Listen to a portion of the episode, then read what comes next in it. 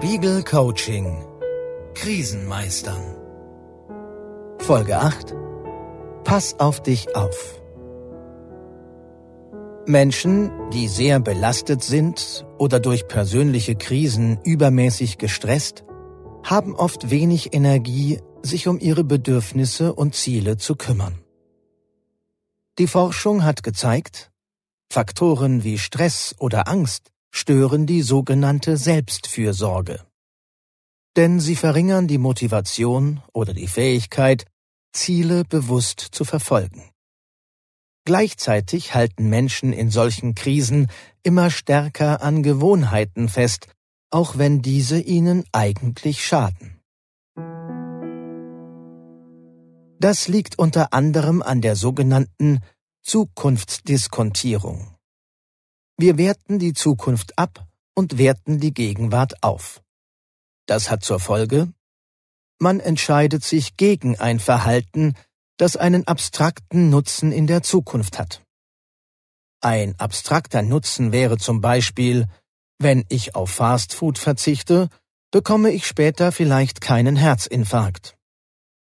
Wenn man allerdings nach der Arbeit wieder unterzuckert beim Burgerbrater vorbeikommt, dann ist es einfacher, dort schnell etwas zu holen, als erst in den Bioladen zu gehen und sich zu Hause einen gesunden Salat zuzubereiten.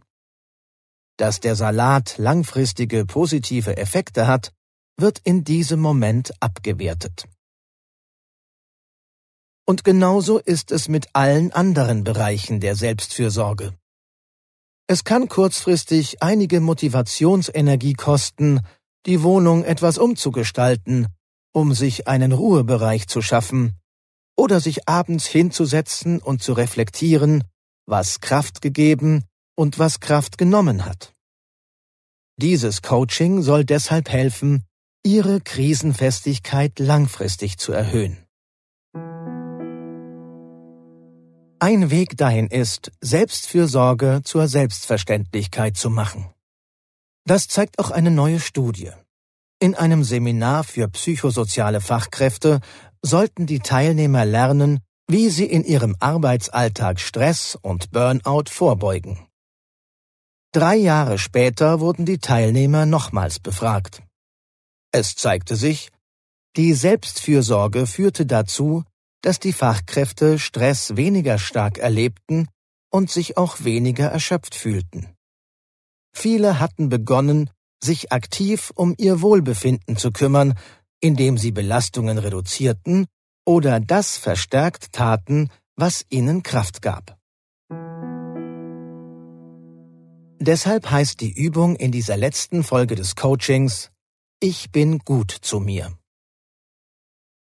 Versuchen Sie, sich ab jetzt im Alltag öfter die Frage zu stellen, Gebe ich all das, was ich anderen an Gutem, an Zuspruch und Unterstützung zukommen lasse, auch mir selbst? Und dann versuchen Sie, sich selbst ebenso gut zu behandeln oder sich sogar die Priorität zu geben. Entscheiden Sie sich für sich selbst. Das hat nichts mit Egoismus zu tun. Gerade wenn man sehr belastet ist oder in einer persönlichen Krise steckt, ist es wichtig, das zu lernen. Sie haben in den vergangenen Folgen des Coachings zahlreiche Übungen und Strategien kennengelernt, mit denen Sie Ihr Leben krisenfester machen können.